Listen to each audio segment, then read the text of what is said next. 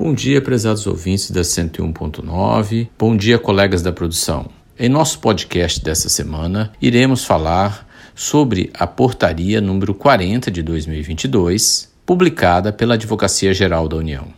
Como todos nós sabemos, a Advocacia Geral da União e a Procuradoria Geral Federal estão adotando políticas semelhantes às adotadas pela Receita Federal do Brasil e pela Procuradoria Geral da Fazenda Nacional no tocante à transação de dívidas com a União. A Advocacia Geral da União é o órgão responsável por cobrar as dívidas não tributárias e de difícil recebimento por parte das autarquias federais e das fundações públicas federais. Neste sentido, foi editada a Portaria Normativa AGU número 40/2022, que alterou a Portaria 249 de 2020. Ambas regulavam a Lei 13988 de 2020, no tocante à transação por proposta individual entre contribuinte devedor e o governo federal. Assim, o governo federal dá um grande passo na relação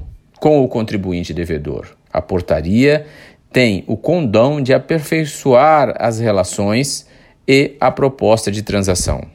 Pelo instrumento da transação por proposta individual, o devedor que possui dívidas não tributárias escritas e ajuizadas com os seguintes órgãos: IBAMA, ANM, Anatel, ANEL, BNDES, Bacen, ANP, DENIT, CAD, CREA e etc., poderá propor o parcelamento da dívida em condições mais vantajosas. Então vejamos, o senhor João, que tinha uma pequena mineradora no município de Poconé e foi autuado pelo antigo DNPN, atual Agência Nacional de Mineração, ANM, e possui uma dívida executada em seu CPF. E a sua fazenda está penhorada como garantia desta dívida perante o DNPM.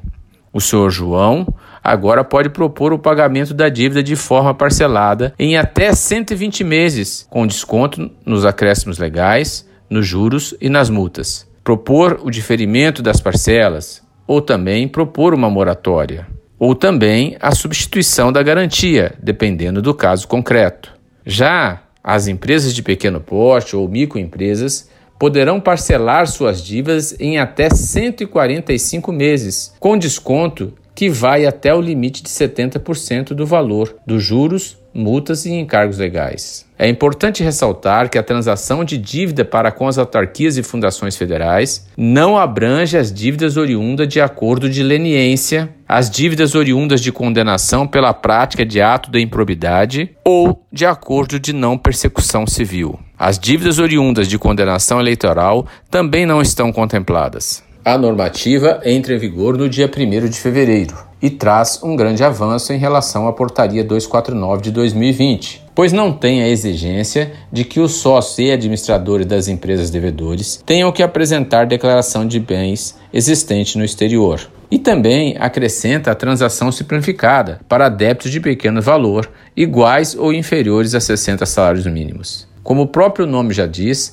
trata-se de uma transação, ou seja, tem que haver confiança, transparência e principalmente boa vontade por parte do devedor e da União para que o processo seja exitoso. Certo é que ainda existe pontos a serem aperfeiçoados para que o Instituto da Transação seja mais efetivo no Brasil. Entendemos que este instrumento são verdadeiros avanços, pois temos como parâmetro um Código Tributário de 1966, o qual merece ser revisado pelo Congresso Nacional para refletir melhor as relações entre Estado e contribuinte. Colaboraram com a matéria os advogados Pascoal Santulo Neto e Renato Melon.